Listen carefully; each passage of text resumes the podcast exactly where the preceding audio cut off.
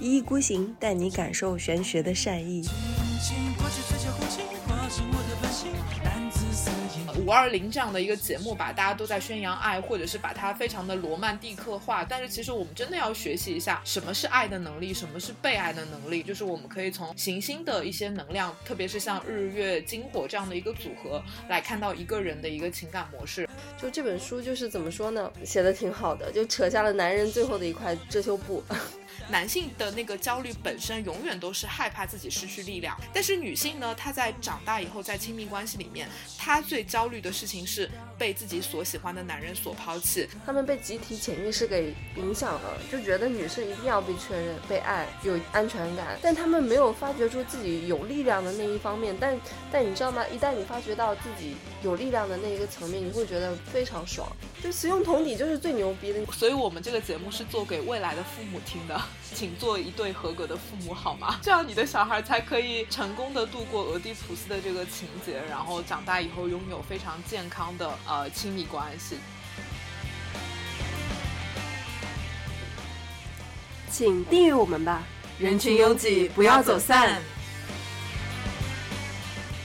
Hello，大家好，这里是一意孤行，我是小林，我是贝拉。然后嗯，今天贝拉老师突发奇想，就是。要聊一个特别的话题，因为可能就是过两天就是五二零了，就所谓就我们中国人又创了一个节日，就五二零我爱你，我爱你的一个什么情人节，就各种创节。然后当然这可能也是很多商家的一个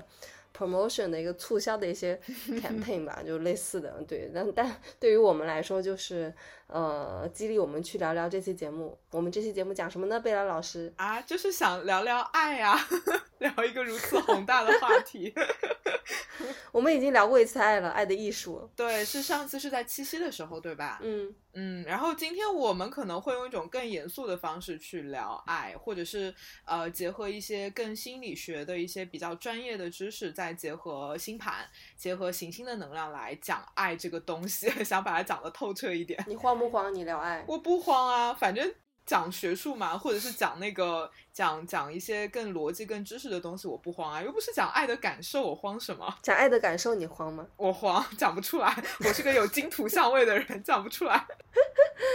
那之前讲那个爱的艺术，我没见你慌，因为那个可能也就是涉及到很学术、很很很很那个逻辑的一些东西。对，因为我们当时其实是以弗洛姆的那个《爱的艺术》那本小书为基底在聊嘛，然后那个书其实呃是一个偏向于心理哲学类的一个书，所以其实也是比较理论的。呃，但是当时那个节目聊完以后，虽然我跟小林都觉得说那个节目可能聊的有点深，呃，深色的深哈，就是没有那么的有点干啊，但是其实听到听众的一些反馈，很多人就会。呃，跑来跟我反馈说，其实在这个节目里面听到一些片段，还是受到很大的那些触动的。就比如说我聊到说，哎，为什么大家在很多事情上面都会坚持不懈，可是为什么在感情上面就这么的容易放弃，不行了就放弃了？然后好多人听到以后就被触动到，然后就会来跟我说啊，听这个节目以后会有很多的感受。所以就后来就觉得说，随便聊什么吧，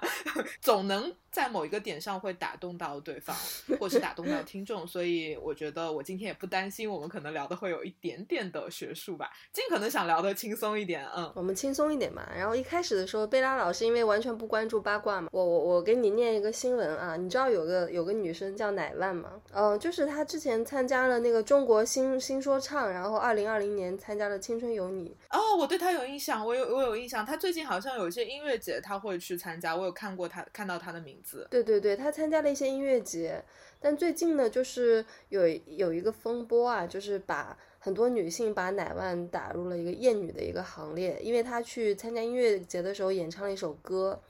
然后呢，她那首歌唱完了以后呢，乃乃万就提到了自己的一些创作灵感嘛，我来给大家念一下。他说：“我写这首歌是因为在网上看到一句话，说男生也有很多梦想，梦想做球员，梦想当游戏玩家，但是到十八岁以后，他们的梦想成了买房买车。我觉得我们要给心爱的男孩子一些理解和宽容，所以男生也要大胆的追寻你的梦想，女生也一定要做自己，每个人都要坚持做自己，这才是男女平等。”你听完这句话，这这段话，你有什么感想？我没有什么感想，我觉得他讲的挺正能量的，对吧？大家都有梦想啊。对我也就是我也不知道为什么，就是现在就是这个女权这个东西，其实我们现在在这边聊这些，其实我也不担心会被人骂呀，被别人喷，因为我们这个播客还很小嘛。但我觉得还是有点，嗯，怎么说呢？有点奇怪的是，就是在我看来，这也是一个比较正常的一个呃发言嘛，就是。但但是乃万就是因为他的这段话被喷的不行不行，就是上了好几次微博热搜，很多人就把他划到了厌女的那个行列，就觉得他站在男性的角度去为男性发声，然后他是身为一个女人，他却做到了真正的厌女。因为就是包括就是有一些呃营销号他会说，就是这段看似倡导男女平等的话，让女性非常难受，因为他们觉得这背后的一个隐形逻辑是因为是什么呢？是因为女人。的要求，男人才不得不把梦想变成了买车买房，因为女人的阻碍，男人做不成游球员和游戏玩家。对，嗯，就是会有这么一个逻辑在里面。我觉得大家太过度解读了吧，就是人家可能也没有这个意思，只是想讲一下，就是可能每个无论你是男性还是女性，你是什么性别，但是你可能都会有自己的一些。呃，既得利益，或者是你可能也会有一些天然的劣势在社会的大环境里面。我觉得他只是讲了其中的一个点而已啊，我觉得很正常啊。人家可能没有背后那个想法呢，为什么大家要过度解读？对我有是不是有点太紧张了？我就觉得，所以我觉得现在的一个怎么说呢，就是对于男女之间的一些嗯这种对立是非常激烈的。就是你，比如说你帮着一个男性群体说话，那你就是，呃，会被打入一个厌女的行列。你如果帮着女生说话呢，那男生呢又会觉得你很女权。那女权呢，现在有一个代名词叫田园女权，就是说不分青红皂白的，就是宣扬女性，呃，很厉害什么之类的。就就是反正就是搞得就是挺紧张的男女之间。那你其实我们也在准备这期节目的时候，也看了比较多的一些。呃，就是文献也好，文章也好啊，其实男女之间，正男男生来自哪儿？金星，女生来自火星，还是反一下？男生来自火星，女生来自金星啊？对对对，男生来自火星，女生来自金星，男女之男女本身就是一个完全不一样的一个物种吧，我是这么觉得，就是想想法会完全不一样。现在感觉好像就是对立起来才是一种政治正确。对，所以就是说到奶万这件事情，我不觉得他错了，我只是觉得他说了一些自己的内心的一些话，然后大家真的去进行了一些过度解读而已。嗯。我觉得其实，呃，我现在就觉得，其实我们遇到什么问题啊，就是，呃，比如说，就哪怕我们生活中遇到一些困扰，特别是一些可能是情感设置涉及男性、女性的认知观的这样的困扰，比如说你去把你的困扰跟你身边的朋友讲，你的朋友可能是男生，可能是女生，或者都是女生，然后你会发现他们给你的。评价和反馈都是完全不一样的。比如说，我去跟他们分享我的一个情感的一个故事，你会发现他们的说法都完全的不同。后来我就发现，其实大家给你一些评价的时候，都是从他们自己的一个认知观出来的，所以他们给你的评价完全的不一样，而且他们的评价其实并不适用于你自己的一个体系。所以我后来就觉得说，嗯，像这种比较呃私人的一些，特别涉及到男性、女性这样的一些话题，就是。哦，没有必要说把别人的一些评价太当真。我觉得大家说自己的观点的时候，真的就是因为自己的一些原因。比如说，有的人戾气很重，在那边骂男人、骂女人、骂直男、骂直女。然后我觉得其实是他自己的一些问题，他可能没有处理好自己跟同性或者是异性之间的关系，所以他才会在长大以后，他会有那种呃，可能女生也会厌女，男生也会厌女，男生也会厌男。对吧？男生也会厌女，就是每个人身上都会有不同的行为方式。那其实它就跟你本身的一些，比如说你的成长经历啊，你跟父母的关系啊，你的这种阴性阳性的不同的能量，或者说从命盘的角度来讲，它可能跟你的这个行星啊、相位啊。都会发生一些关联，所以每个人真的是非常不同的个体，然后每个人的观点都非常的不同，所以有些时候我就觉得大家真的太嗯过于紧张了，对吧？就是好像你的你的观点就是客观的标准一样，其实并不是，你的观点也只是出于你自己的一个呃认知的一个局限吧。所体现出来的一个对外的一个投射，所以就真的没有必要去那么强势的去输出一些自己的观点了，然后还要呃用这样的方式去攻击别人，就真的挺不好的，就没必要。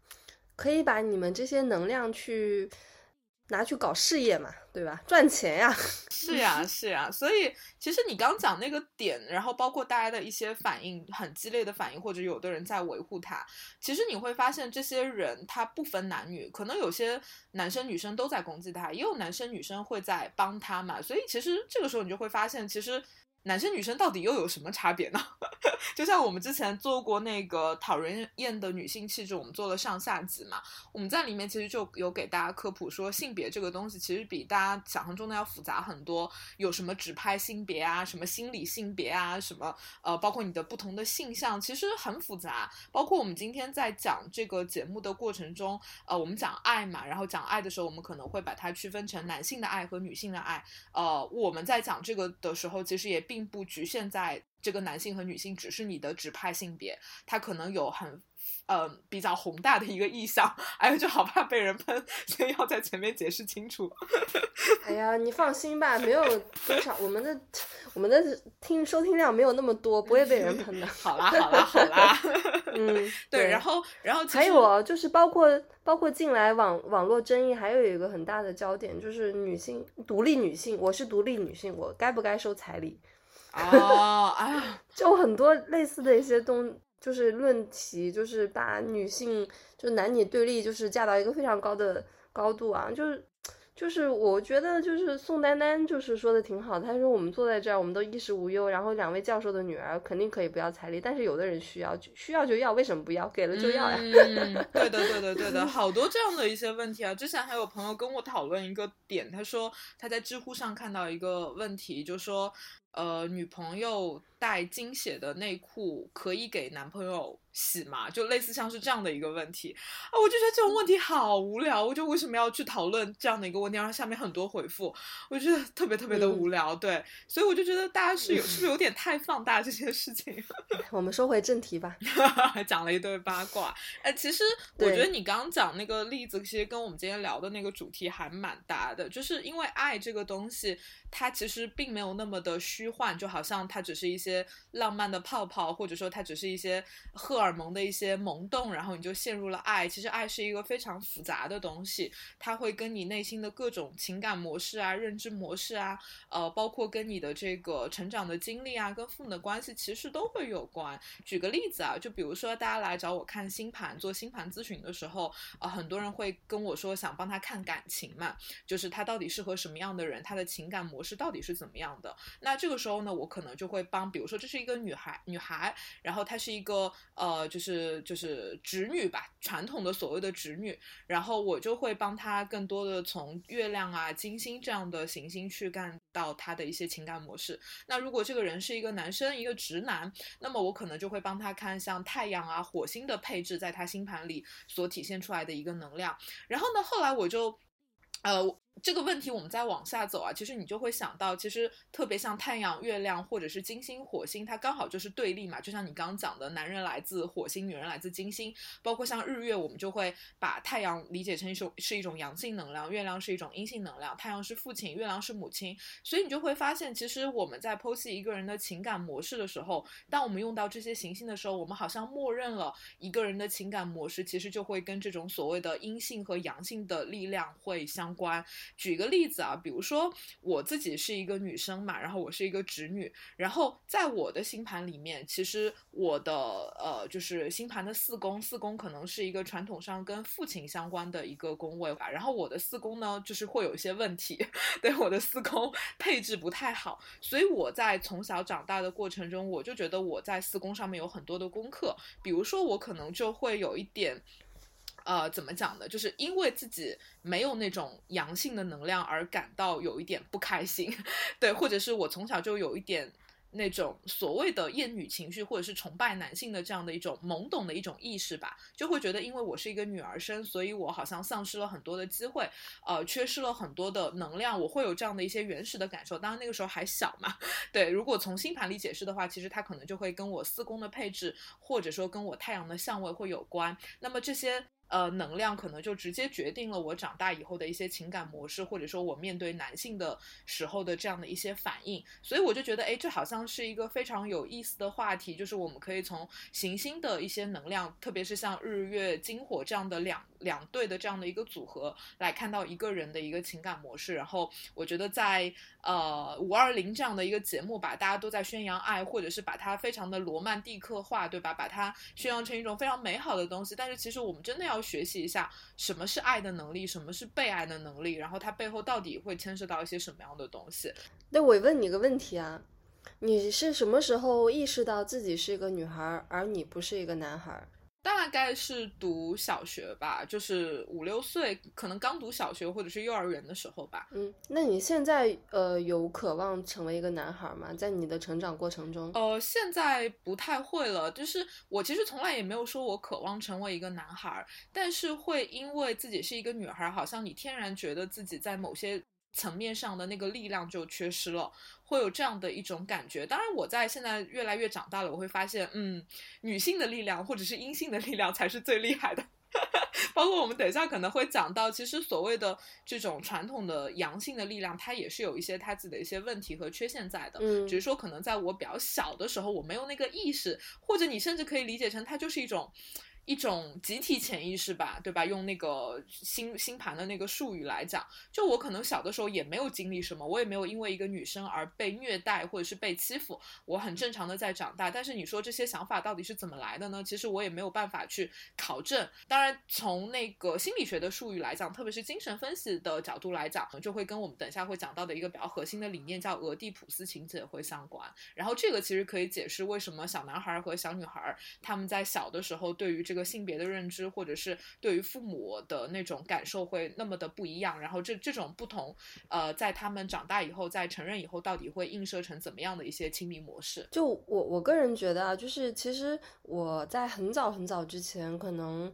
呃在十几年前，然后我看过一本书，就是渡边淳一的《男人这东西》，然后这本书是我姐推荐给我看的，她说你一定要看一下这本书，然后你推荐给了我。对，就是会对你有帮助的。然后我看完了以后呢，就是确实啊，就是证明了我对男性的大多数的一些猜想啊，本来就挺悲观的，这会儿就特别彻底。就这本书就是怎么说呢？嗯，写的挺好的，就扯下了男人最后的一块遮羞布。就只是就是其实说就是这本书其实通篇啊，其实我现在不太记得了，因为是十几年前看的。然后呢，呃，这本书其实通篇它就是我现在记脑海中的一个记忆就是。呃，只剩下一个观点，就是男性是由性驱动的。但这个在呃任何的一个层面上，那确实也是。我看这本书看了两遍，然后我就觉得，嗯，虽然它里面就是呃还是挺大男子主义的，但是呃没有办法去否认它里面呃很多东西是非常客观、非常真实的。后来渡边淳一还写了一本书叫《女人这东西》，那我觉得他《女人这东西》这本书呢，就写的就是。没有男人这东西比较好，没没有男人这东西好，因为可能渡边淳一毕竟不是女的。对，然后其实包括我在看男人这东西的时候，我没有看过女人这东西啊，但我在看男人这东西的时候，其实也能感受到那种渡边渡边淳一身上的那种男性的傲慢。我不知道你有没有感受到，其实是蛮直男癌的。啊，对啊，就是因为他如此的直男癌，所以你才能真正的就是体会到，哦，原来真的是这样子。就是你有的时候你带着很多的一些女性的一些。你自己是女的嘛？你带着很多女性的幻想，你自己的投射，你去看男的，看男人，就是那其实是带着你自己的色彩嘛。那其实这个东西就是有失偏颇的。你还是看看直男癌的写的书，然后你才能知道哦，是这样啊。而且这本书我好像是在一七年的时候看的，然后看完以后，其实我把它推荐给了我的很多朋友。这本书呢，你虽然不能说它写的多么的学术、多么的专业、多么的严谨，然后它甚至时时刻刻透露着渡边。纯音的那种直男癌，有些时候作为一个女生看着也没有那么舒服。但是我觉得他的确把呃你刚刚讲的，就是把男性的那个最后一块遮羞布给扯下来的那个感觉。然后当时转给了很多朋友，我当时每次转的时候，通常都是他们遇到了一些呃两性关系的一些问题嘛，就是说他们不太了解说自己的男朋友到底在想什么。哎呀，为什么男朋友会有这样的一些行为？他们很不能理解。然后我就把这个书发给他们说，你应该要去看一看，就你可能会更了解男性这个生物到底是怎么样的。因为我们是女孩子嘛，其实说到底就是我，我真的不了解一个男生他是怎么成长起来的，他在成长的过程中到底会发生什么。包括我跟一些朋友、女生朋友聊的时候，他们就会跟我说，他们想要生女儿。对他们就觉得我不想要生儿子。我说为什么？他说因为我是一个小女孩，我成长的过程中我会知道一个女孩会经历一些什么样的呃呃心理的一些成长，但是我不知道一个男生是怎么样经历这个东西的。所以他说，如果我生了一个男孩，我可能会非常的束束手无策，我不知道他在想什么。所以很多女生就会有这样的一些困扰嘛。然后呢，呃，那些女生我就觉得就是被 被我推荐这本书的女生，我觉得她们的。点基本是很类似的，就是我觉得他们不了解男生，然后他们会对男生有很多的滤镜、很多的幻想，或者是因为看了一些偶像剧，然后会对他们有非常错误的认知。对，所以我就觉得他们非常需要看一下《男人这东西》这本书来了解一下男性的本质到底是怎么样的，了解一些真相吧。有的时候我觉得这本书其实应该是被列到教教科书的范围，让所有的未婚未婚女性。就是还处于青春期的女性都看一看哦，就是把自己的幻想就是呃给收敛一下。那么其实，在未来的一个亲密关系中，能够获得一些，就是反正至少能减少一些伤害吧。对，而且其实顺着这个话题，呃，包括像渡边淳一讲的那本书，就是他会讲到很多男性的那种。呃，其实有种阳具崇拜吧，或者是因为男性拥有自己的阴茎，然后他会特别的觉得自己有力量，然后他终其一生其实都是被这个阴茎或者是被他的这个性驱动的那种感觉嘛。然后其实他的这一套理论背后，我不太记得他的那个书里有没有提到一些心理学的一些理论的。但是其实从精神分析的一个角度来讲，其实他的那一套男人这东西的一个背后的理论核心，其实就是俄狄浦斯情节。对，所以其实我觉得我们接下来一趴其实可以给大家简单的介绍一下俄狄浦斯情节，然后这样的话，大家可能会知道为什么男性会发展出这样的特质。俄狄浦斯情节是一个非常悠久的一个心理学的一个专专有名词，对吧？感觉在所有的书籍里面都出现过，它其实就是精神分析里的一个最核心的一个概念嘛，就是很多精神分析里的那种什么神经官能症啊、癔症啊，然后或者是什么后面发展出的一些人会发生一些焦虑啊、歇斯底里啊，然后恐惧啊，就是这些病症的一些根基很多都来源于啊俄狄浦斯情节。当然，从这个情节最早是弗洛伊德所提出的，后来有一些不同方向的不同取向的那个精神分析学家，包括像拉康啊之类。的会对这个情节有一些不同的演绎，但是我们今天就讲一些它比较核心的东西嘛。呃，反正不是又不是写论文，就不用写的说的这么的严谨，但是大家可以给大家大概科普一下。那俄普俄狄浦斯是谁呢？俄狄浦斯其实就是一个希腊的神话故事里的一个人物，就是他最后因为各种命运的牵扯，然后弑父娶母。大概是这样的一个故事，就是呃，大概就是这个俄狄浦斯，呃，然后他当时出生以后呢，就是被判定为说他将来可能会啊杀掉他的父亲，所以呢，他的父亲就很小的时候就想把他给搞走嘛，然后但他阴差阳错，最后他活下来了，他没有死掉，然后后来因为各种命运的巧合和荒诞性，他最后真的杀掉了他的父亲，就是娶了他的母亲。后来我们就把这个俄狄浦斯的这个情节就直接说成是恋母情节。然后，当然到女生身上，它就变成了一个恋父情节。其实大家都听说过这个概念，包括很多的，无论是你是年轻人，还是你年纪上去一点，其实都会听过这个概念。包括我们小时候，呃，大家爸妈就会有一个说法，就是说女儿一般都会亲爸爸，呃，儿子一般都会亲妈妈，对不对？你有没有听过这个说法？呃，有是有，但是我并不完全认同。嗯嗯，对，就是，但是你会发现，其实大家在呃对这个的东西的一个认知过程中，会有一个比较相似的一个内核嘛。我觉得这种民间所传的女儿亲爸爸，男男生亲妈妈，我觉得其实就是从俄狄浦斯情节这个。概念所演化出来的一种表象，然后呃，这个俄狄浦斯情节呢，其实呃说简单点就是恋父恋母嘛，但是可能又跟大家想象中的不一样，就不是说一个男孩一定是喜欢更喜欢他的母亲，一个女孩更喜欢他的父亲，其实他会有一个比较呃，就是怎么讲，比较复杂的一个内核在里面，呃，而且俄狄浦斯情节它其实是有一个发展过程的，就是它的发生大概是在一个小孩的幼儿期，大概就是三到七岁的。这个过程，这个时间段里面，然后在这个幼儿期的这几年的时间里面，这个俄狄浦斯情节的发展是会有一个过程的，是从他的发生，就比如说他开始性化他的父母，比如说他会对他的父亲或者是母亲产生一种呃爱恋，或者是产生一种性的冲动，呃，呃，从这个时候开始，然后呢，之后在慢慢的演化过程中，他会呃演化成对父母的去性化，就是他呃因为发生一些就是焦虑也好，然后或者是一些恐惧也好，然后他慢慢的把父母的这种性。的这个特质给去掉了，然后最后呢，引领到了这个小孩儿他的一种新的一种身份认同，就是他意识到其实他跟他的父母之间没有性方面的任何的关系，我只是他们的一个后代，所以我应该要自己长大成人，然后将来去迎娶我自己的女孩儿，或者是我嫁给我自己喜欢的男孩儿。这个男孩儿和女孩儿跟我的父母没有任何的关系，大概是这样的一个发展过程。其实我们每个人的生命中，在那个阶段都会走过这样的一个阶段，性。性化父母，然后对父母的去性化，然后再重新构建自我的一个认知。但只是说呢，有一些人他这个过程走做得很好，有些人呢做得不好。那么做得不好的那一类人，在长大以后就会发生一些亲密关系的一些障碍。比如说男生可能就会非常的想找那种妈妈型的女性，然后女生呢可能就会喜欢老男人，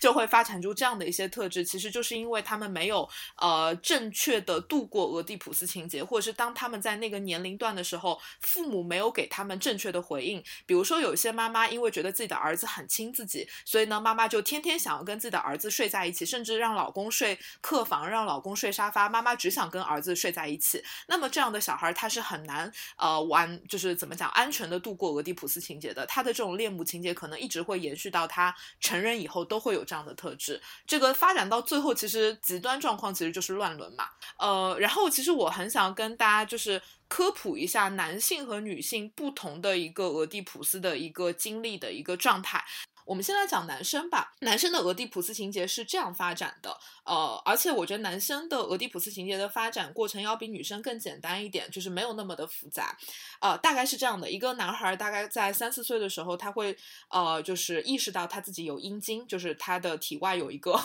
有一个这样的一个东西。然后呢，因为他意识到了自己拥有阴茎，所以呢，他就觉得自己拥有了一种。呃，原始的一种力量，呃，这种力量呢，其实在这个就是精神分析里面，他们叫始祖崇拜，或者说叫阳具崇拜吧。这个可能大家会呃印象更深一点，就是他因为自己拥有了一个阳具，而觉得自己非常的有自信，自己是一个全能者的一个形象。我们要不要科普一下始祖是什么？始祖可以啊，就始祖其实就是一个精神分析的一个术语，我们之后可能会提到，它其实就是。阴茎或者是阳具，那我自己觉得“阳具”这个词可能会更好，因为阴茎你就会觉得它只是一个身体的。器官嘛，对吧？但是阳具它其实就好像有一种社会的那种价值在里面，就是呃阳具崇拜啊，就那种感觉。对，所以我们有的时候会用始祖这个词来替代，但是其实它等同于阴茎或者是阳具。天呐，我在想剪这期节目的时候说要逼一下，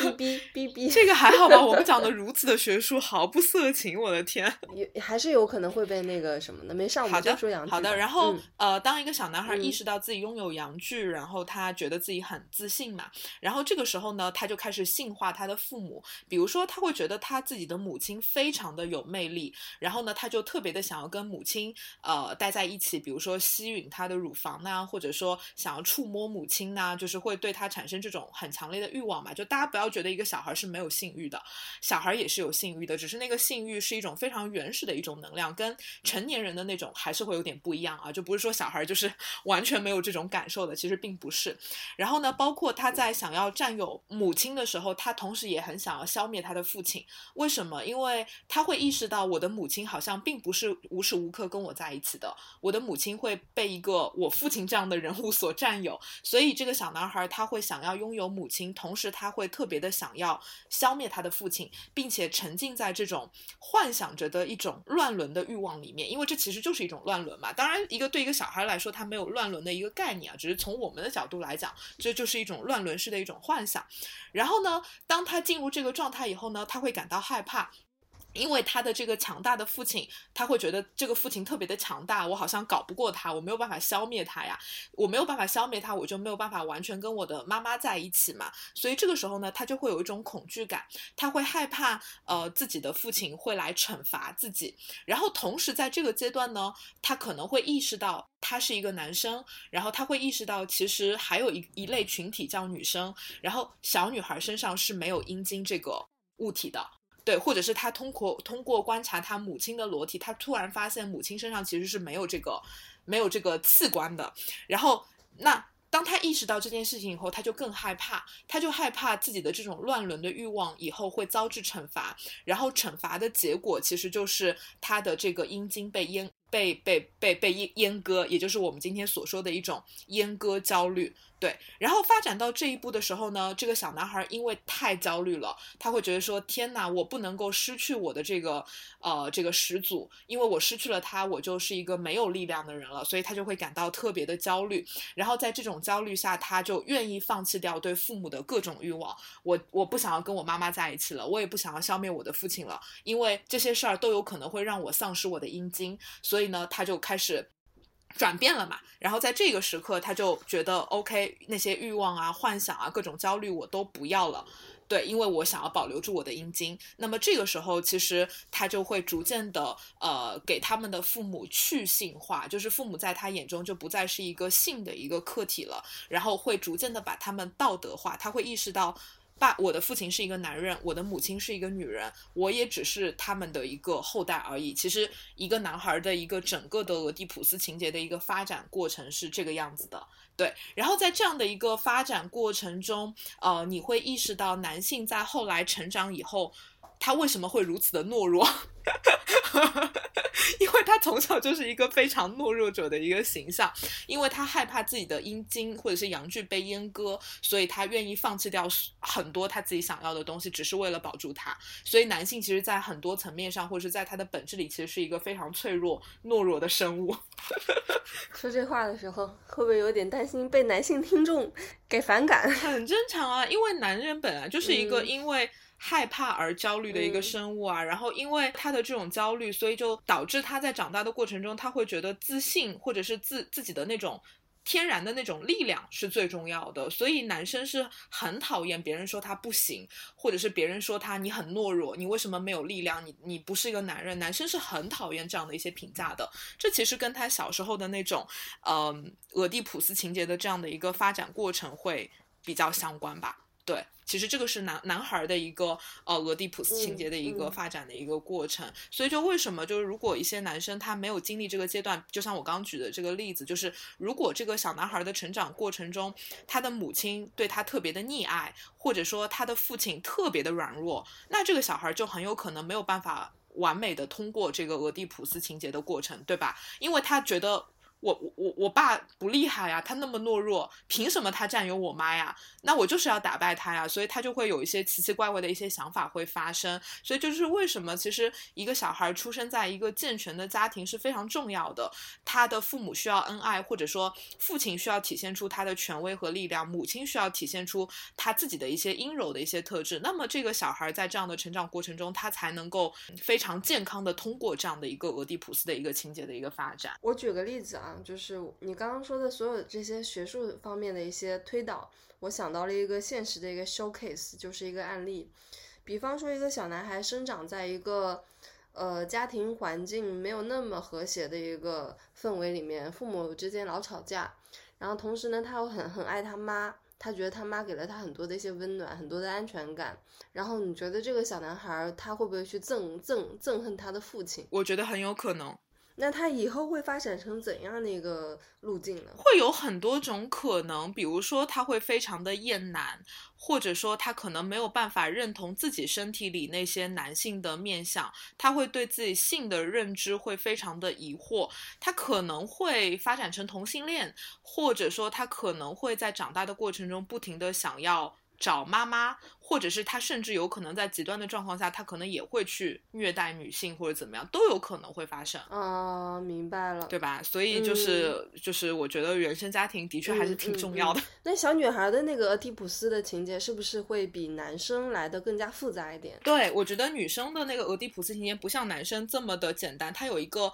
呃抛弃母亲母亲再转向父亲的这样的一个过程。对，因为你会看到男生其实一直都是想要跟母亲在一起，然后消灭。父亲嘛，他会有那样的一个特质，但女生会有一个转折，就比如说女生可能在三四岁的时候，她其实，嗯，她可能跟一个小男孩一样，她没有那种。性别意识，他没有意识到我是一个女生，我没有阴茎，他就会觉得，因为一个小孩刚出生，他肯定是家里面一个被宠爱的一个对象嘛，爸爸妈妈什么都围着他转，所以一个小孩就会觉得自己好像非常的有力量，然后我可能就是一个非常呃自信的或者是有力量的这样的一个存在，所以这个时候呢，他会跟一个小男孩的表现形式是一样的，就是他特别的想要呃拥有他的母亲或者是占有他的母亲，对，但是呢，在这个阶段，其实一个女孩的女孩儿的状态其实跟男孩儿会比较像啊，我觉得就是这个性别的区分没有这么的明显，但是在慢慢长大的过程中，女孩儿呃，我刚讲那个过程其实叫前俄狄浦斯情节，就是她还没有进入这个阶段，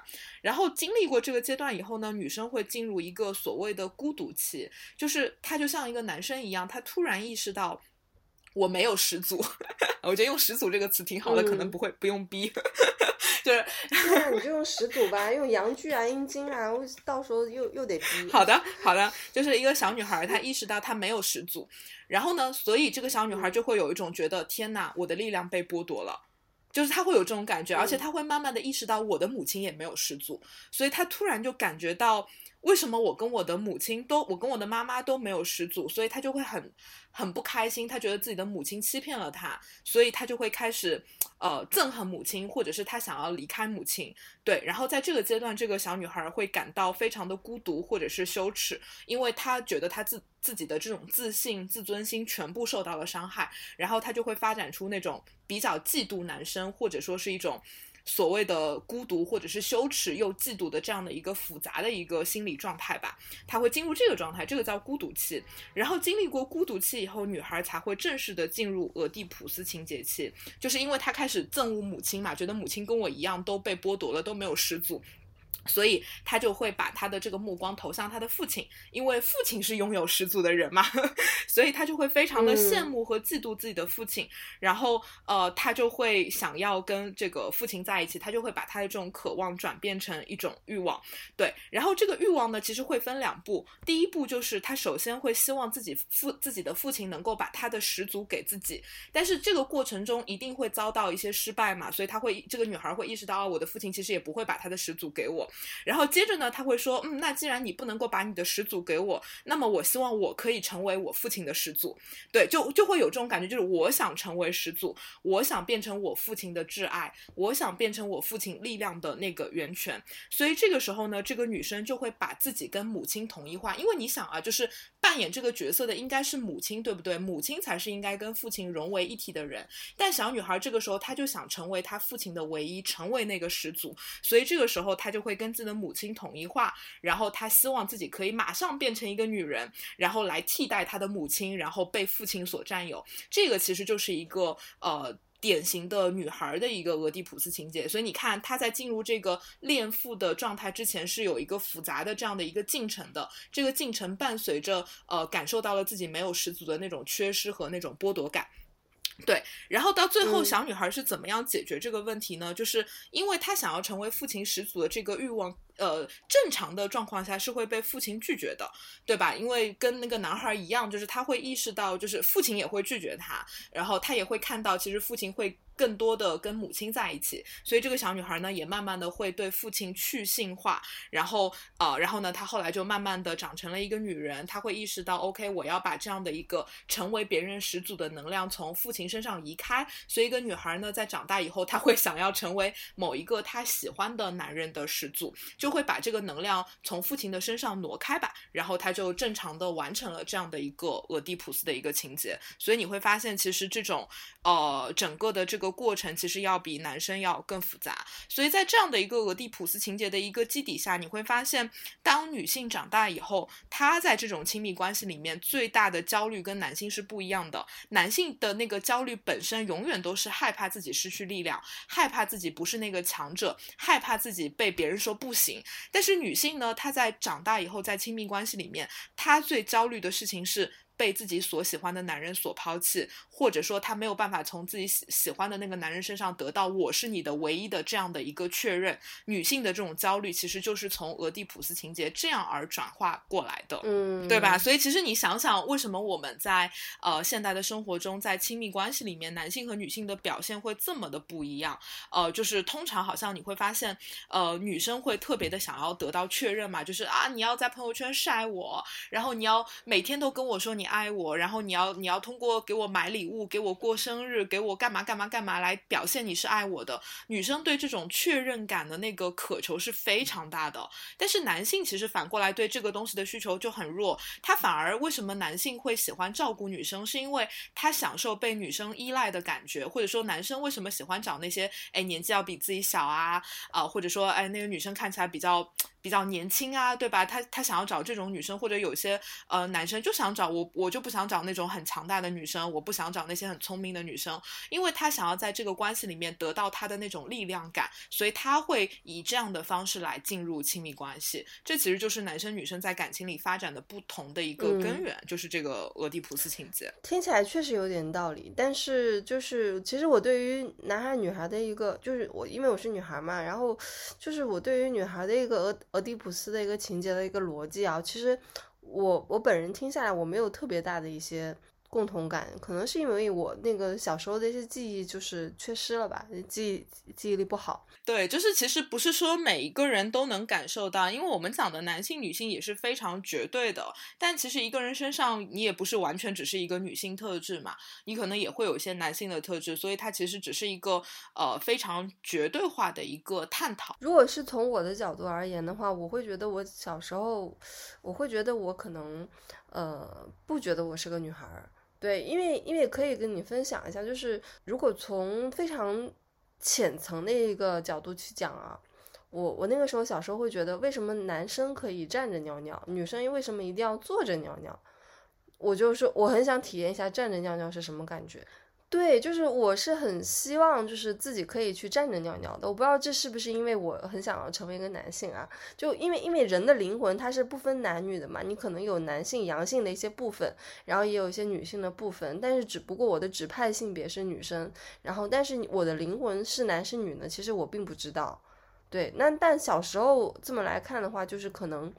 嗯，我其实有点 confuse，对于我的一个性别上来看，我就想说，为什么男生可以站着，我不能站着？就是因为我没有始祖嘛？你会有那种被剥夺的感觉吗？你你小时候会有我那种，就是呃莫名其妙的觉得自己是一个女生，好像自己就是一个弱者，你会有这样的一些？奇怪的念头没有，就是我没有这样的念头，因为我从小就打男生，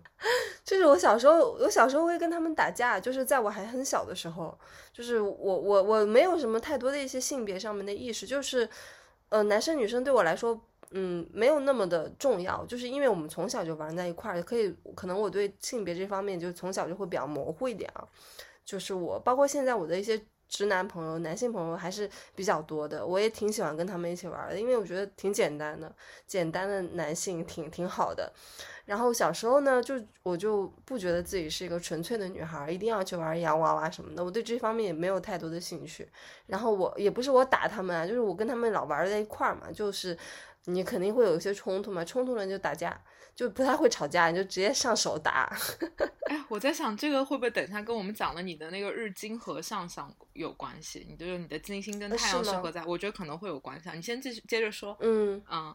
嗯，就其实也没有什么，因为我对小时候的记忆会比较模糊一点。但但是我我记得非常清楚的，一定要再次重申的就是，我不觉得我小时候是一个只会玩洋娃娃的女孩。嗯。哎，但是你刚刚讲那个东西，我觉得蛮好玩，就是因为我觉得性别是一个非常复杂的一个话题。我也觉得其实大家身体里都是雌雄同体嘛，就像荣格讲的，女生女生会有男性面，男男生会有女性面。然后我在想，其实我们刚讲那个俄狄浦斯情节的男女的不同的演化，其实是不是可以作为一个判断的一个依据？就是你的身体里到底男性的特质更多，还是女性的特质更多？我举个例子啊，我刚不是讲过典型的那种女生的焦虑，就是呃，我们放在感情的那个维度里讲啊。女生的那个焦虑可能就是啊，我我希望就是我可以被我爱的男人所拥有，然后我想得到这种确认感，然后我想要我的始祖，我的力量就是这个爱情本身，对吧？这个女生可能是这样的特质，但男生的那个特质可能就是啊，我我要把力量感放在我自己身上，然后我害怕失去自己的力量。所以其实如果你在感情里的表现可能更偏向于前者，那么可能你的这种所谓的女性的这种气质可能会更多。但是如果你的呃这个能量更偏向于后者，那我觉得你的男性的气质可能会更多。我觉得他可能在呃感情里面。也许是一个标准啊，我觉得可能是这个样子，对，但不一定。比如说，我是一个女生，然后我跟一个男生在一起，也许我表现出就是我要有力量，然后他可能表现出我需要被确认，其实这种也是会发生的，对。也是会发生的，但我觉得可能是一种，就像我我给很多人看盘什么的，然后或者是看八字，很多人就会说啊，以前我小时候看看那个八字，然后师傅就会跟我说我是男命女相，或者是有的人会跟我说啊，我是女命男相。其实呃，我觉得它背后的道理是差不多的，就是你看起来是一个男生，但你可能你的那个特质里就不是一个男生啊。对，我觉得我会是又想要被确认，又想要有力量，我都想要。我相信，就是所有的女生，哪怕就是在亲密关系中，就是现在很困惑的一些女生，她们一直很缺乏安全感，但她们肯定也是需要有力量的，只不过她们还没有发现，她们被集体潜意识给影响了，就觉得女生一定要被确认、被爱。有安全感，但他们没有发掘出自己有力量的那一方面。但但你知道吗？一旦你发掘到自己有力量的那一个层面，你会觉得非常爽。所以雌雄同体一定是一个非常非常完美的一个 状态。对，雌雄同体就是最牛逼的。你看很多的一些宣扬，会觉得男生就是是一一一个征服者，他是一个力量的一个金字塔的顶顶尖，然后他一定是呃进攻者，他一定是。呃，阳性的那种感觉，实际上我觉得并不是。对对，所以我会觉得大家其实认真的去剖析自己的一些。内心的那个成分，我觉得这个事情很重要。如果你是一个男生，你也可以去通过我们刚刚讲的那个男生女生这个俄狄浦斯情节的一个发展过程，你可以去看你自己可能身上是不是会也会带有女生的那种匮乏感，或者是那种呃想要非常想要获得爱的确认的那种感觉。包括女生也是嘛，有些女生她可能也会非常的想要有力量感，就就是绝对不是就像就像小林讲的，它不是一个绝对的一个东西。那如果你把自己的性性别绝对化的话，其实你会丧失了很多自我探索的那个空间，因为你已经把自己圈限在那个女性的范围内了。那，那你其实无论在职场上还是在亲密关系里面，其实你的整个角色的一个演绎都会被受限。那其实这是一件非常悲哀的事情。那你完全就成为这个社会规训或者是这种所谓的性别规范下的一个牺牲者了吧？我觉得这个东西非常的糟糕。其实我们可以顺着这个话题往下讲，我们可以。结合星盘一起来讲，而且我觉得更多是结合星盘里的一颗行星叫金星。对，我们可以来讲一讲，就是可能结合你的星盘，我们是不是能够从星盘上窥探到一些你的这些所谓的阴性啊、阳性的力量，或者是你的一些情感模式。我们现在刚刚讲到金星嘛，其实为什么贝拉老师你要就是呃专门把金星这个行星拿出来说呢？你要不来跟大家科普一下金星它在星盘中也好，西方占星也好，就是包括就是各方面也好，它代表的意义是什么？好呀，就是呃为什么要重点讲金星呢？当然。也不是说只讲金星哦，可能也会讲到啊那个月亮、太阳、火星这些能量。然后呃，金星肯定是因为它本身就会跟这种呃这个这个爱欲啊，或者是这种爱和爱呀、本能啊这些元素会相关。那么它肯定是跟我们今天的话题，或者是我们要聊爱这个主题是。呃，你你讲到爱，你肯定就首先就想到金星嘛，对不对？肯定就会想到这个行星美呀，对呀，爱呀，和谐呀，对呀，就很好的，就是一个充满温柔的一个行星，对，温柔力量的一个行星。还有一个就是我觉得是比较有意思的一个研究领域，叫心理占星。然后心理占星呢，其实就把。呃，这个星盘里的七颗内行星就是日月金木水火土啊，就天天海冥不算哈，就七颗内行星，它划分到了人的不同的年龄段，就是你在不同的年龄段，你会发展不同行星的特质，然后呃，然后随着成长的过程中，你年纪越大，然后你会着重发展不同的行星能量，然后这个其实无论是弗洛伊德还是后来的埃里克森，他们都会有他们自己的一个呃，这个对于人的成长阶段的一个划分。那后来占星学就跟心理学结合起来，然后就有了一套说法。我觉得那个还蛮好玩，但是我不能说我完全认同哈，但是我觉得那个分法还挺有意思的。比如说，他会把人的成长过程大概分成四个时期：婴儿期、幼儿期、童年期和青春期。那么在第一个时期叫婴儿期，大概就是一到一到三岁的这个时间段，他认为人发展的这个行星能量就主要是月亮和火星。然后呢，到了幼儿期，也就是四到七岁，人们就开始发展金星和太阳这两颗行星的能量。然后呢，慢慢的发展到童年期，大概就是七到十二岁，就逐渐开始发展水星和土星的能量。然后到了青春期，也就是十二到十八岁，最后会发展木星的能量。它是这样的一个发展的阶段。当然，我们今天不是就是顺着讲哈，要讲那么多，因为你们会听到我刚讲到的。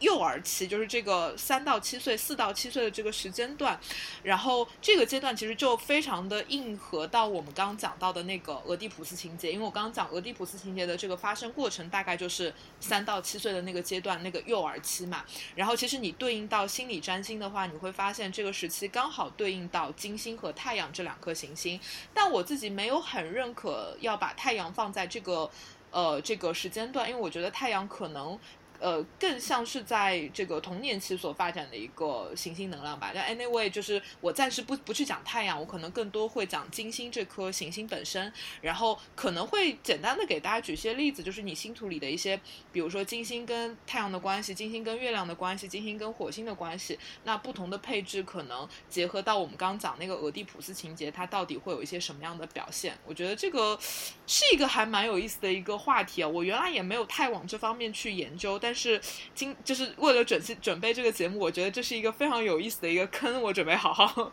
进修一下 心理占星这个东西。对，然后，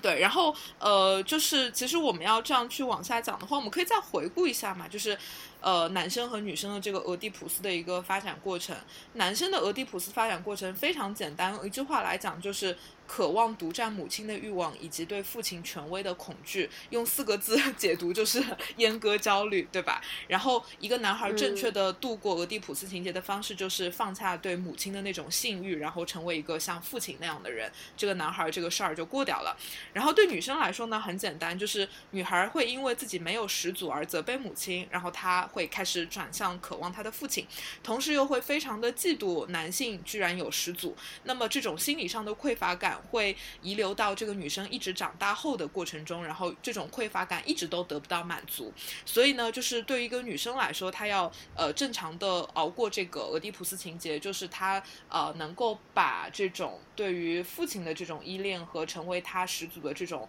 呃独占她的这种欲望，然后从父亲身上挪开，然后转到呃别人身上，这样子她就可以把她的父亲和母亲都同时去心化了。呃，总结下来，其实就就这样去讲吧。对，然后呢，嗯，因为金星这颗行星它本身代表的其实就会跟这种爱呀、本能啊，或者是这种性别认同啊、自我价值感，其实都会相关，所以金星的呃这个行星的能量。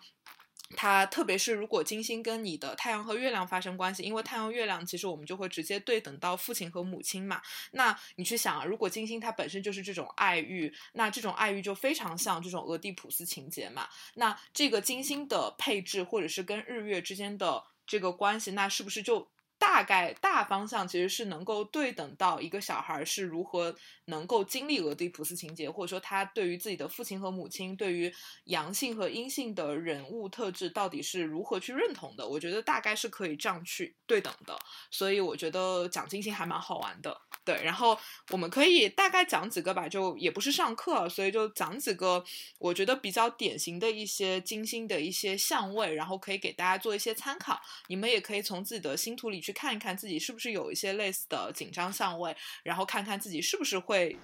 在成长的过程中遇到这样的困惑，不一定能完全对等啊，因为星盘很复杂，它可能跟你什么这些行星掉落的宫位啊、星座啊，对吧？还有各种行星的配置都会有关，所以我们还是以一个比较真空的方式去探讨这个话题啊。然后，嗯，先来讲哪个呢？先来讲月亮和金星的关系吧。先讲你的，先讲你的那个 金星和土星吧。对，先讲金土。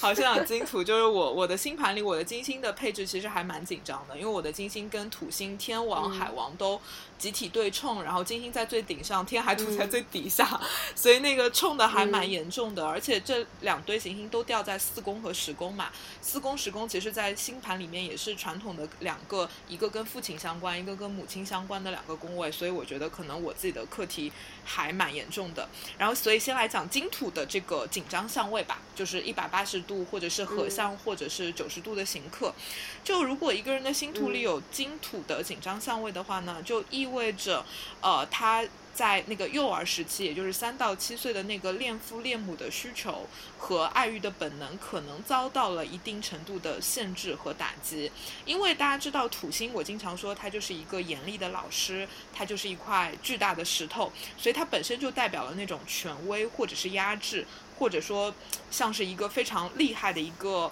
呃一个一个权威的一个形象吧。所以这样的一个小孩，如果他有金土相位的话，那么他可能从小就会非常的嗯。会对那种权威的角色可能就会有一点害怕，或者说他天然的会把所有的外在的那些压力和权威理解成是一种土星式的严严肃啊、冷漠，或者是令人害怕的那种感觉，或者是说他其实是从小是有点慕强的一个情节在里面。我觉得是有的，我觉得是有的，对。但是我觉得男孩和女孩，呃，在这个金土相位下的表现是不一样的。比如说，如果这是一个男孩。那是一个有恋母情节的一个男孩儿，那么他在成长的过程中，他可能就会被这种小时候的这种阉割焦虑所压迫，因为土星就是一种压迫感嘛。然后他可能就会发展成就是没有办法真正的放下对于母亲的欲望，而且他会连同对女性的欲望。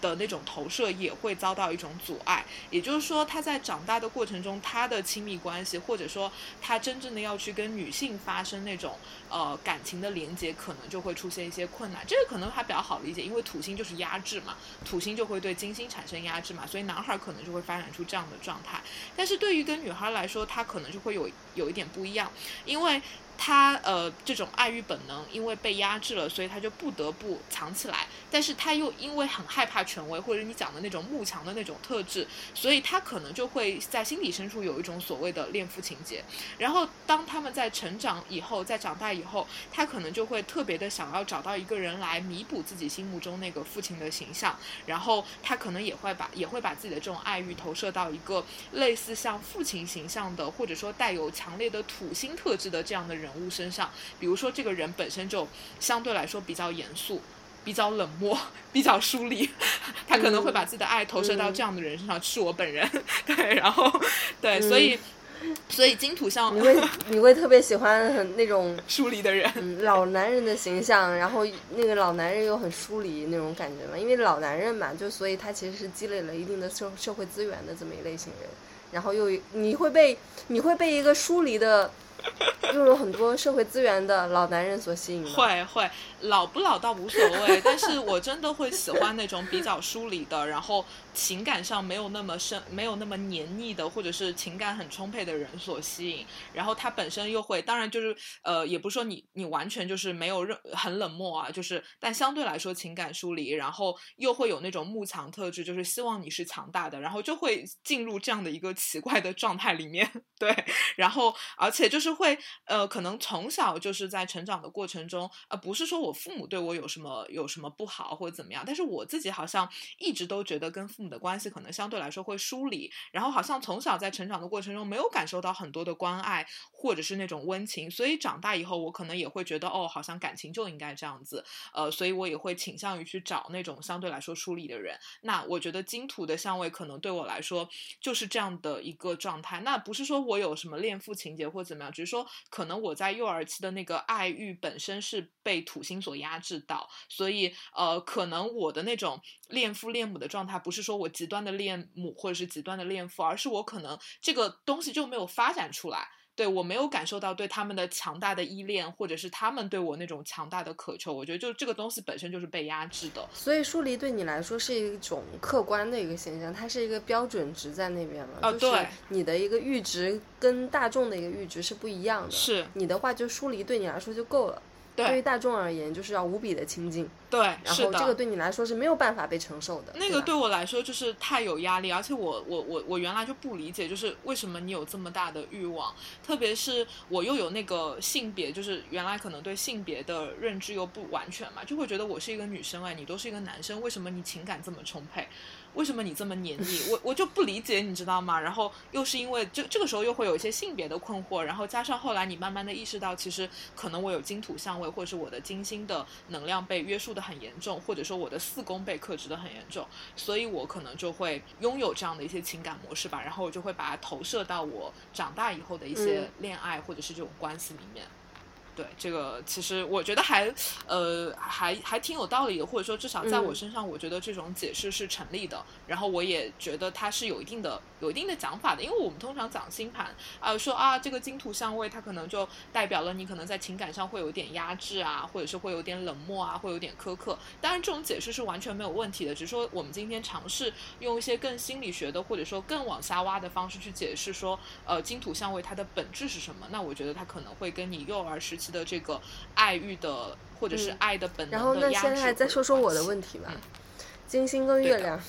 就先说你的，再说我的嘛。每个人两个人都那个剖析一遍，然后把自己赤裸裸的，就是摊摊在那个各位听众面前。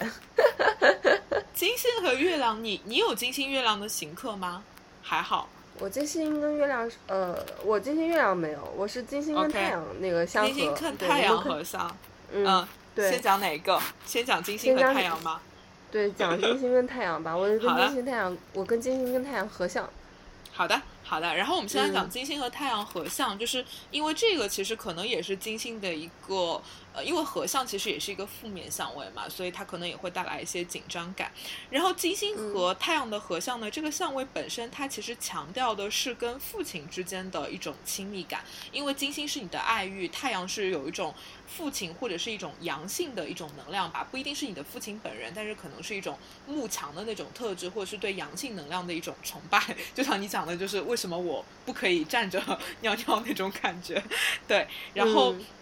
呃，如果是对一个女孩来说呢，呃如果她拥有这个日金合相的话，她的恋父情节就会比较强烈的彰显出来。但是这种情节的这个程度的强弱，其实也会跟她的月亮相位会有关。也就是说，因为月亮的相位代表的是你对于母亲的一种性别的认同嘛，所以其实有日金相位的人，其实我们还是要把它区分成你的月亮行克还是不行克，他们的表现形式也是不一样的。那我们就。以先以女孩来举例，如果你是一个女孩，然后你的星盘里有日金相位，然后在这个情况下，我们再来区分哈。啊，首先就是如果你的月亮相位是比较和谐的话，那么这个女生呢，其实基本上是可以跟母亲之间有一个比较正向的一个互动的。那么她也比较能够建立起自己的一个女性的一个角色认同。但是在另一方面呢，她对于父亲的那种爱欲，因为日金。今日合相嘛，他对父亲的爱欲呢，又会让他非常的渴望能够成为父亲那样的人，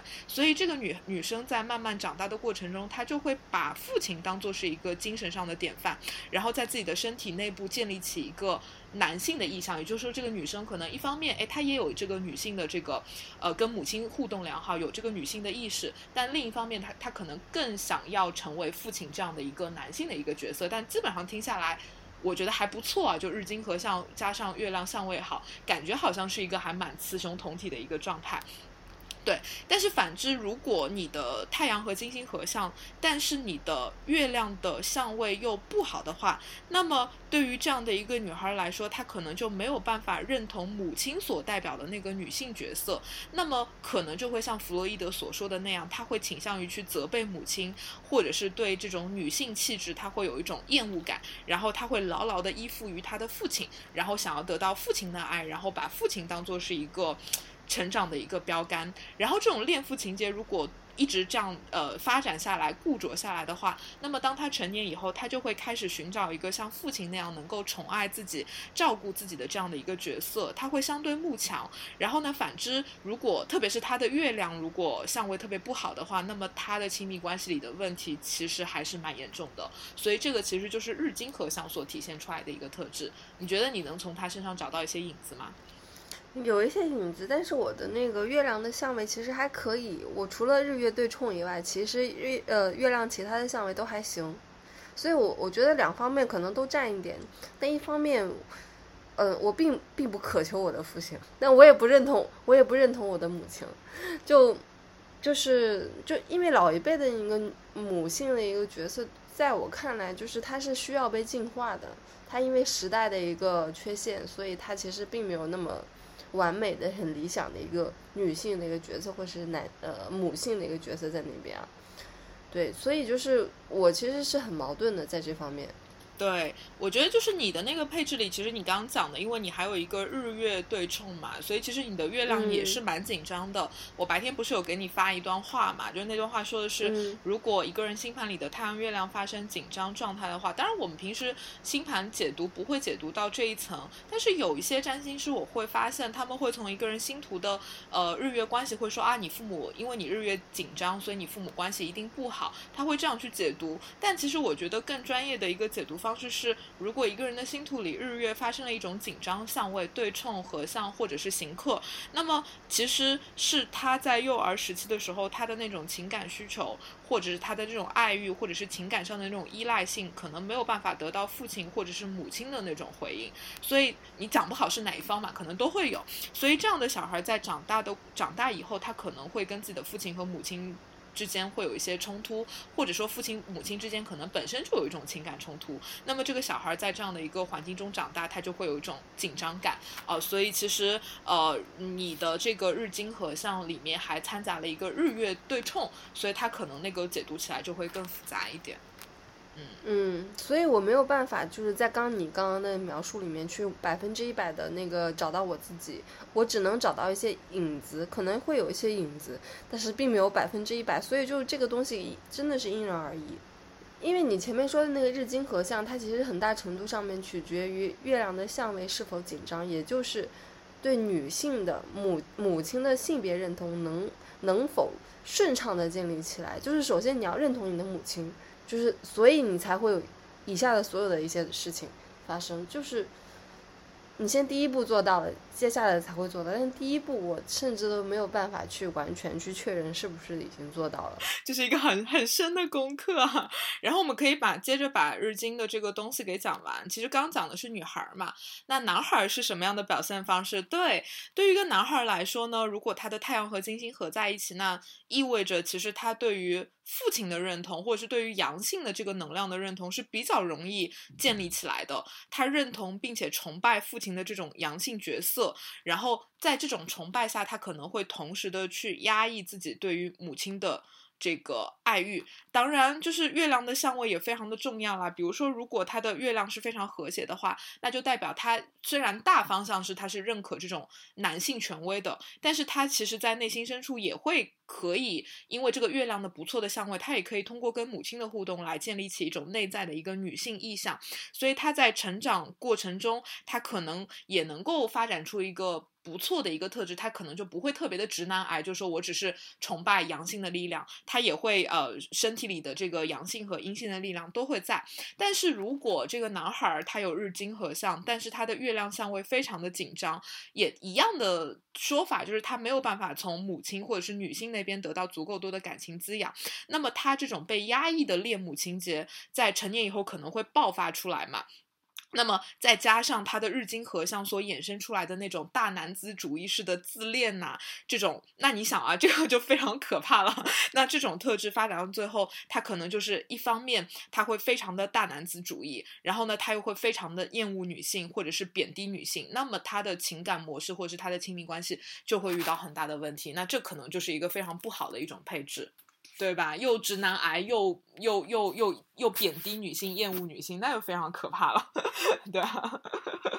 对，所以这个其实就是太阳和呃金星发生合相，或者是发生一些关联呢，可能会对一个人的这个。爱欲，或者是我们跟我们结合的这个前面讲的那个幼儿期的那个爱欲的发展，可能会有一些关系。对，月亮金星的那种紧张，其实还蛮典型的，因为月亮金星，月亮和金星其实都是星盘里面，呃，算是星盘里唯二的两颗可能相对阴柔的阴性的跟情感相关的两颗行星嘛。所以当他们之间发生紧张或是冲突的时候，其实还挺麻烦的。我们也分男男孩和女孩来讲哈，如果一个男孩的星盘里面有月亮和金星的行克，那么其实就代表他的那种恋母的需求极有可能是。挫败的，因为金星是一种爱欲，然后月亮是母亲嘛，所以他的这种恋母需求可能就遭到了这种呃破坏，所以他的这种金星的爱欲本能和月亮的母亲形象之间天然就是冲突的。那么在实际的生活中呢，可就可能就会表现成这个男孩的母亲就比较少给男孩一些亲密的接触、抚慰或者是一些精神的滋养。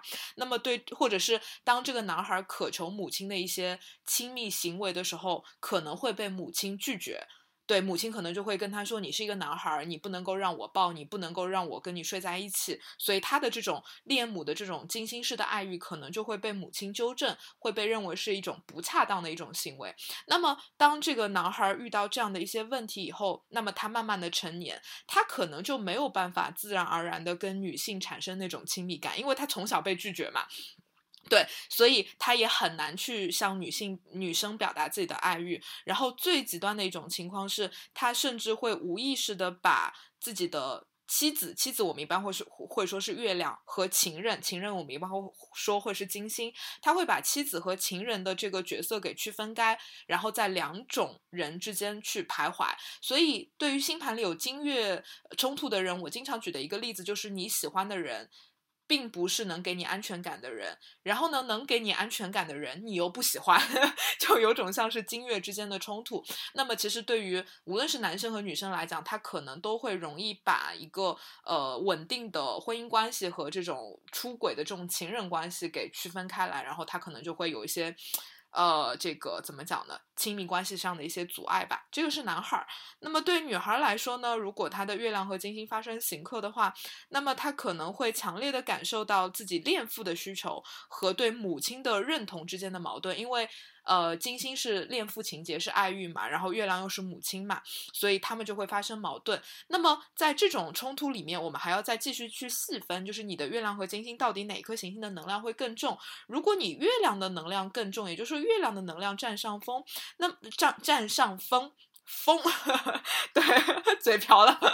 对。那么这个女孩可能就会对自己的爱欲，对自己的这种恋父情节会产生一种愧疚感。然后当他们在成年以后，他们就很难去施展自己金星的魅力去吸引吸引男生。但是反之，如果在这个金月的相形或者是紧张里面，金星的能量更强，那么这个女孩呢，可能就会把自己的母亲或者是一种女性特质视作视作自己的一种敌人。那么他们在成长的过程中，他们特别的想要去进入一些破坏性的竞争关系，比如说他们可能会去呃给别人做小三啊，或者说容易卷入这种呃这个三角恋呐，可能会发生这样的一些情况。然后他们也会跟那个我前面讲那个男性是一样的，他们很难在一种安全、舒适、稳定的这种婚姻关系和这种比较刺激的呃这种这种这种这种婚恋这个这个怎么怎么讲呢？就是爱情或者是恋爱中间找到一个平衡点。这个其实就是月经相位会发生的一些冲突感，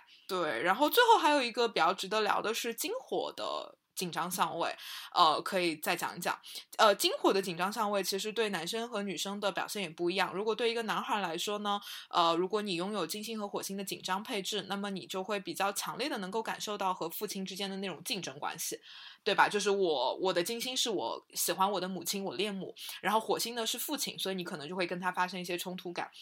然后对女孩来说呢，因为金星是她恋父嘛，火星也是父亲，所以她可能就会容易感受到，呃，父亲比较粗暴的一面，感受到父亲比较火星式的那种暴力的一面，所以她就很难去跟这个父亲产生一种亲密的连接，也会有不同表现。但是不管是男孩还是女孩，他的爱欲本能的表达，也就是这种金星，因为遭到了火星这种。比较粗暴的干涉，或者是这种比较比较比较粗暴的一种禁止，那么这种发展所带来的一个后果是，呃，如果对男生来说，他在成年后很容易进入一些带有竞争性的。感情关系，因为他从小就在跟父亲竞争嘛，对吧？所以他在成长以后，他也会进入那种竞争性的关系。比如说，我喜欢一个女生，我就喜欢那种有男朋友的女生，我就喜欢那种有家室的女生，因为我要去竞争，我要去获得她，跟他小时候的模式是一模一样的。那么对于女孩来说，她成年以后就会容易被那些对自己比较粗暴的，甚至是会虐待自己的男性产生好感。就是会有一种受虐狂的那种感觉，这个是金火相位所发生的一个状态。就是对于金火相位的人，那他们在两性关系中其实都是没有办法非常顺畅或者是非常健康的去追求自己的欲望的。对，然后就会，嗯，怎么讲呢？就是会遇到很多的阻碍吧。就是比如说，就像我刚刚讲，男生会去进入竞争关系，女生可能女生可能就会被。受虐狂 就会发展出这样的一个状态，对，所以其实呃，金火相位也蛮典型的，嗯。那其实我觉得还是有必要跟听众们科普一些很具体的一些例子啊。你的来访者中有没有类似的一些，比如说，呃，金火相位有冲突，然后他们的表现就很很典型，或者是呃月经相位很就是比较冲突，有一些相似的一些比较典型的一些表现呢。能跟大家分享吗？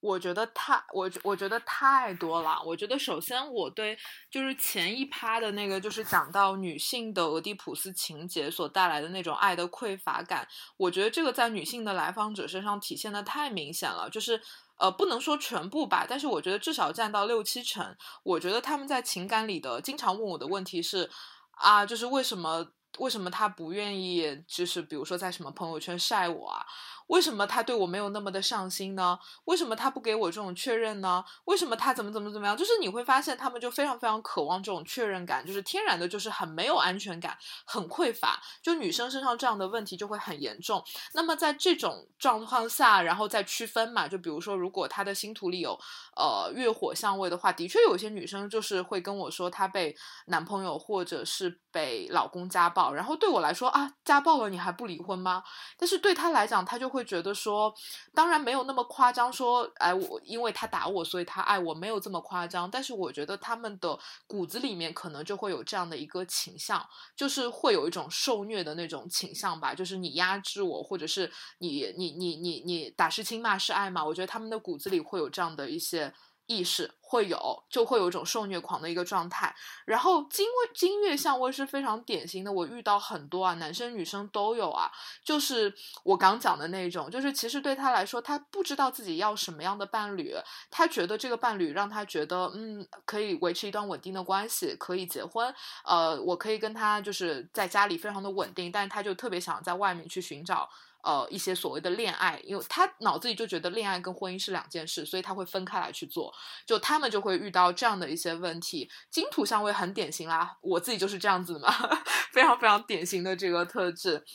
非常的疏离，我觉得还挺多的，特别是像呃，如果你的星图里面就像我一样，你的四宫可能，比如说土星掉四宫，或者是呃海王星掉四宫，我觉得这种人身上的疏离感都会蛮强的。就哪怕你的金星没有跟他们发生关联，你本身都会有疏离感。我觉得这个也是比较典型的。对，然后但我觉得日金合相还蛮好玩，因为我原来去呃就是想日金合相这个东西的时候，其实我不太会往。这个方面去解读，我一般解读的还是说，因为金星可能我觉得它身上那种美啊、艺术的气息太强烈了嘛，所以我经常会解读成就是说，对于日金合相的人，那他应该要用金星的方式去构建他的太阳，也就是最好，比如说他在他的工作的选择里面，或者是呃他在做一些能够彰显自我价值的过程中呢，如果能够呃扯到一点金星的能量，比如说他去做一些艺术行业啊、跟美相关的行业啊，能够彰显自己审美的事儿啊，那他能够更。更多的感受到自己的那种太阳的那个价值，我一般会往这个方面去解读。我觉得这种解读可能比较实用吧，就是能够给人一些工作上的一些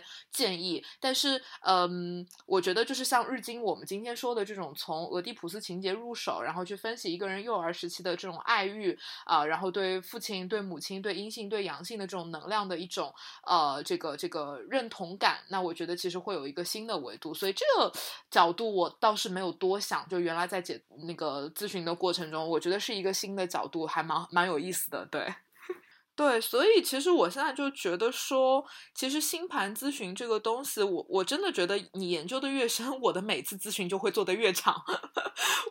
我我就比如说我刚开始做咨询的时候，我觉得这些信息可能二十分钟、三十分钟就一定能讲完了，但现在就觉得说你给我三个小时我都讲不完。对，然后。包括很多来访者就会觉得说啊，那一个小时应该能做完，那一个小时真的不够讲，因为你会发现，其实每一个相位、每一个组合，它背后是可以挖到很深很深的。那特别像我们今天讲的这种偏向于心理占星的这个角度，那它其实。说实话，它可以挖得非常深，甚至我们如果用这样的角度去介入一个星盘的话，我甚至可以做一个非常长程的咨询。这个咨询可可可能可以做三次、五次，甚至更多。我可以在每一个相位下，我们都可以用这样的方式去往下挖。那它可能，我觉得甚至，我觉得它其实首先就已经非常像。比较典型的长城的那种心理心理分析了，精神分析类那种心理咨询了。那结合上星盘的这个视角的话，我觉得它是可以挖到很深很深的。只是说平时在呃正常的咨询过程中，因为时间有限，然后而且因为各种各样的局限的一些因素吧，所以我们我一般不太会从这个角度去剖析，但。还蛮好玩的，如果将来有机会的话，其实可以做一些这种类型的心理占星，然后把它做成一个长程的咨询，也许会是一件蛮有意义的事情。对，脑子里在想这个事儿，我觉得将来可以往这个方向去走。对，嗯，因为，我我我我插一句啊，就是因为你之前说了一个，就是呃，女生对于关系中的一个一种匮乏感、一种不安全感嘛，就是在俄俄狄浦斯情节里面体现的。我突然想到。因为我有一些异性好友嘛，男性朋友，但是他也他们也有可能是我的姐妹啊，就也不一定。然后就是我之前认识一个挺比较好的一个水瓶座的一个男生，然后他其实是一种，我个人觉得他是一个比较疏离的一个感觉啊，水瓶座嘛，会比较疏离一点。然后有一天我看到他的一个朋友圈，就突然发现发了一个女生的照片。然后那个女生就是在在吃饭的一个照片，对。然后它上面的那个文案是写的写的是那个 Baby I love you。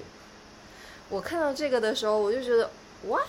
我觉得他不是这样的人，他不会会在朋友圈去晒啊，去去去会发这个自己的一个亲密关系的这这么一种人啊，基本上不太会。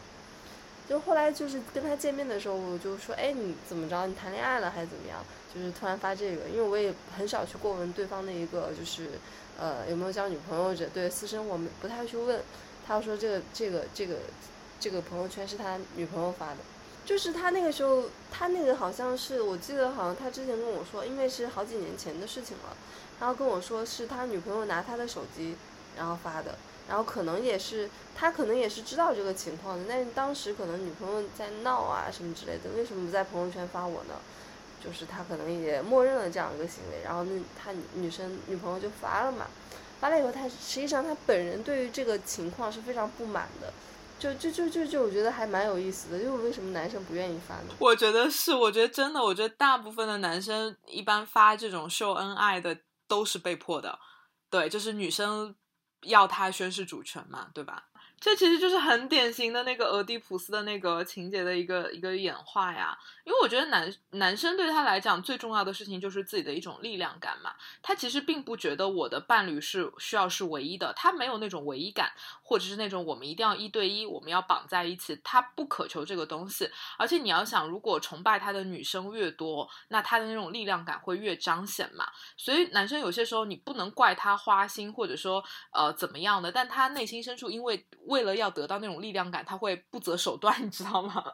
所以他就会呃有这种倾向，就是我不想要被一个女生给困死，因为这样的话，好像我的力量只能在他一个人那儿体现出来，他就会不满足嘛。对，特别是如果这个女生又比较强势啊，然后天天骂他，天天诋毁他啊，你这个不好那个不好，那他可能就会非常的反感。所以我记得我以前在上那个心理咨询课的培训的时候，那老师挺有意思的，他就说。讲到一些两性的心理嘛，他说如果这个老婆她足够的高情商，那她不管怎么样，她就是应该要经常的夸老公，就是啊，老公你好厉害啊，你怎么这个也会那个也会，就是你要不停的夸他。但是对于一个男生来说，如果他是一个高情商的老公，他要做的事情就是不停的给老婆确认，就是老婆你知道吗？你就是我的唯一，我每天都很爱你，我今天也爱你，明天也爱你，就是。就是如果大家都能去做到这件事情，就是你们的关系可能相对来说就会比较的和谐，因为男生和女生要的东西就是不一样的。你要给对方他要的那个东西，也就是说，对于一个女生来讲，你要给男生那种力量感，就是我崇拜你；但对男生来说，你要反过来给女生那种安全感。所以我觉得，如果我们的听众有一些直男，可能不太多吧，那我觉得其实你们也要反过来去理，反过来也要去理解女生为什么会有这样的行为，因为。如果你从俄狄浦斯这个情节来讲的话，就的确可能他们会有一种天生的一种匮乏感，就会觉得自己因为缺少了一些东西，所以自己好像不够强大，所以他们特别的希望有那种情感上的那种确认。这个也身不由己吧，就有些时候也不是说你找的这个女生特别的作，这可能就是女性身上带来的一种原始的一种呃孤独、匮乏或者是这种能量吧。我觉得反过来就是理解他们，就是能做呢就多做一点，能能给他们一些确认呢。那就多给一点，这样你们就可以更，对吧？平平和和，对吧？这个关系也会更更更舒服一点，就不会就是天天吵架嘛，对吧？嗯，我日金相位的话，我我其实很难说，我就是比较复杂，就是反正我对我反正反正我都要，你也给我确认感，我也要力量感，太难了你。哎，对，而且我觉得你那种可能也会跟日月相冲的那个本质的能量会有关吧，就阴性和阳性力量本身就在对冲嘛，他们就势均力敌嘛，所以可能你身上那种那种呃两者都要的那个能量会更强。对，我就我我觉得最后看下来真的是就是雌雄同体，我是，挺好啊，我觉得你对自己有这个认知，你至少不会迷惑嘛，就会觉得啊，我到底。就是为什么我我又会有男性的一面，然后又会有纠结的一面？就如果你认清到它的本质，你会觉得很正常。因为星盘里我就是日金合相啊，然后日月对冲啊，所以就会发生了这一切东西。就是它可能也是一种解释吧，但我觉得星盘的解释会走的比心理咨询更深一点嘛，因为它可能这些配置，你说实话，它也是你天生带来的，对吧？然后或者我讲一个更玄的视角，就是你成长的过程中，你遇到的那些父母对你的。呃，反应或者是你对于父母的感受，其实也只是你的星盘能量的一种外映、一种映射。对，因为你拥有了这样的盘，你拥有了这样的剧本，所以你才遇到了这样的经历，遇到了这样的父母，遇到了这样的一些情感的一些纠葛吧。它其实也是从星盘所生发而来的。对，所以我觉得，嗯，可能在这个层面上，它真的的确走的会更深一点，但是也会让人觉得好像说，哎，这个东西。好像很难真正被解决哈，就是我我在想，是不是有一种可能，就是呃，我在幻想，就是如果这个小孩刚出生，然后他拿到了这样的一个盘，就是就像我刚我之前不是给你发了一个视频嘛，就是我的一个咨询者发给我的，就那个视频拍视频那个人是一个医生，妇产科的医生，你还记得那个视频吗？然后他发了一个视频，就是他他接生小孩嘛，然后他当时接生一个小孩，这个小孩因为身体的原因，就是。一侧睾丸被切掉了，然后呢，在他的星图里面，就是火星跟月亮有。行克还是火星跟金星有行克，然后火星又掉在十二宫，然后火星好像还掉在什么星座落线什么的，然后他就在那儿解读嘛。然后我就在想，其实，嗯，如果一个小孩儿，然后他就会说啊，这个小孩在长大以后，他可能就会遇到很多性别认同的一些困难，然后他会有点没有办法认可自己的男性力量啊什么的。那如果我们在成长的过程中能够用星盘的这样的一个方式去介入，是不是能够在他小的时候就尽可能的弥补起这个缺陷？让他能够从俄狄浦斯的这个角度来讲，让他能够顺利的度过。哎，但这个有点难，因为整个的发展过程还是要涉及到父母亲和母亲的那个能量嘛，可能还是比较难介入。对，还是还是挺难的。哎，就只是一个一个一个想象。嗯。而且你现在其实说实话，你让现在的朋友们、同龄人们，可能小我们几岁或者大我们几岁，反正都是同龄人嘛。你现在让他去回想自己就是三到七岁。或者是刚出生就是那种幼儿期的那种俄狄浦斯情节，你让他去判断，你让他去回想、回忆当时的一些想法，其实是我觉得是一个很难的事情。所以，我所以我们这个节目是做给未来的父母听的。希望大家如果再过几年成为了父母，成请做一对合格的父母好吗？这样你的小孩才可以真的成功的度过俄狄浦斯的这个情节，然后长大以后拥有非常健康的呃亲密关系。真的是，就是不要让自己现在遇到的一些困难和。重演嘛，因为我们那个父母其实没有这个概念嘛，所以其实你会发现现代人有很多的呃亲密关系的问题，的确很多都会跟父母的那个会挂钩嘛，所以我觉得这个节目真的是讲给未来的父母听的。是的，而且就是就是未来的父母们，就是你们在一起就觉得碰到了很多不可磨合的一些困难，那你就就尽量去磨合，实在磨合不了，那就分开。对对，就是不要用嗯那种、呃非常无意识的那种状态去养一个小孩儿。我觉得这其实真的会对这个小孩造成非常非常大的一些困惑，性别的困惑、亲密关系的困惑，或者是对父母的这种关系的那种困惑，会非常非常多。它的维度是非常大的。只是说我们今天可能主题围绕在亲密关系，围绕在爱这个方面，所以我们更多去剖析俄狄浦斯情节也好，剖析呃金星的各种相位也好，我们举例其实都举的是长大以后的亲密关系嘛。但事实上，嗯这些问题它会映射到你人生的方方面面，工作啊、生活啊、呃自我的认同，其实都会影响到，所以真的影响非常非常非常的大。而且而且就是你知道吗，贝拉，就是我今天就是在预习天秤座，因为我们五月二十号，哦对了，这个 就录播的节目可能一直都没有跟听众就是去 announce，其实我们现在每周四都会每周四晚上九点半到十一点半都会在荔枝播客上面去做一场关于星座的直播，比如说我们上一场说的就是深入解剖处女座，然后处女座就是如何当一个高贵的妓女，因为一共要做十二期嘛，然后就是我觉得还挺好玩的，就是因为我们现在录录制的这个节目是五月十九号嘛，我们五月二十号会在还会做一期就是关于天秤座嘛，希望大家能来听。对你错过了之前的六六个星座没有关系，后面还有天蝎座，还有水瓶座，还有双鱼座，还有射手座，欢迎大家来听。对。那喜欢我们的节目一定要留言、留言、转发，对吧？评论，对，然后就在公众的平台上面去展现你的喜爱或者是不喜爱都可以，对，都可以，对，让我们看到，对，嗯，好，感谢大家的支持，希望大家五二零快乐。这节目会在五二零播出来吗？要五二零快乐，不知道，再说吧，反正先说了再说，不剪不行就剪了。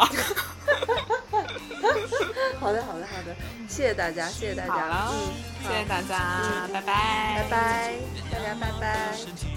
发现自己原来的雌雄同体，发现自己雌雄同体。我要你看到我，你不该在这阴的享受。我